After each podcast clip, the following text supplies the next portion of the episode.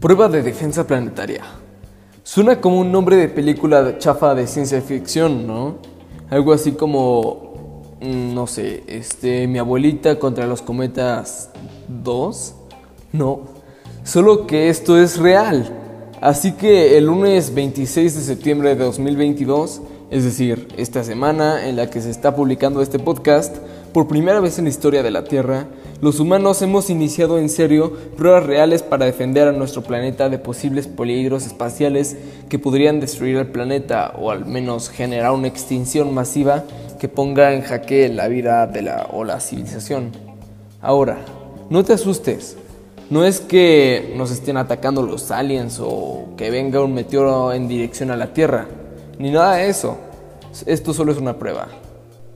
Este proyecto de la NASA se llama DART, Double Asteroid Redirection Test, o en castellano, Prueba Doble de Redirección de Asteroides.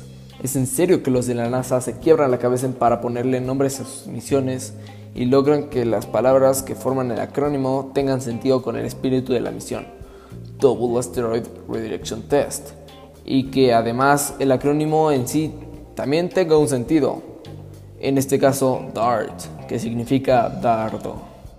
Bueno, pues ¿de qué se trata la misión? Este lunes se logró que una sonda espacial impactara contra un pequeño inocente asteroide llamado Dimorphos. El tamaño de este asteroide es de 160 metros, más o menos la altura de un edificio de 55 pisos. Si vives en la Ciudad de México es como la Torre Mayor, o si vives en Barcelona, por ejemplo, la altura de la Sagrada Familia. La distancia de la Tierra a este asteroide es de 11 millones de kilómetros y la velocidad de impacto fue de 22 mil kilómetros por hora. A esta velocidad podríamos darle la vuelta a la Tierra en dos horas aproximadamente. Pero entonces, ¿qué es lo que se quiere probar? Dimorphos se encuentra orbitando localmente alrededor de otro asteroide mucho más grande que le acompaña, llamado Didymos más o menos a un kilómetro de distancia. Dicho esto, lo que se quiere ver es si somos capaces con el impacto de modificar la trayectoria del más pequeño alrededor del más grande.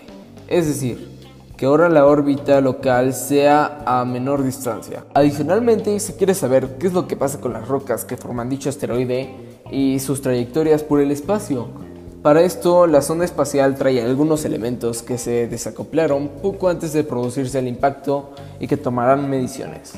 Con toda esta información, junto con la segunda prueba que se realizará de este proyecto, por eso lo de Double, se tendrán los primeros datos de una prueba real que siente las bases para desarrollar la tecnología o capacidades que nos permitirán estar preparados para un posible riesgo de impacto de un objeto espacial que pudiera dirigirse a la Tierra.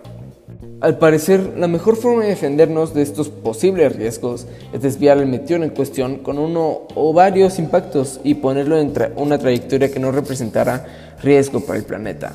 Con muy poco desvío, imagínate, no sé, un grado o menos, sería suficiente para deshacernos o minimizar el problema. La idea de destruir un asteroide con armas nucleares es mucho más complicada y poco factible Además, con el riesgo de incrementar la afectación en nuestro planeta por la mayor dispersión del impacto y por la radiactividad de las armas que se nos regresaría. Todo esto nos deja un gran aprendizaje. El ingenio y no la fuerza bruta es la mejor defensa. Espera, espera, espera. Antes de que te vayas, no olvides suscribirte y activar la campanita. Es muy rápido y además Hoy tenemos una, oferta especial.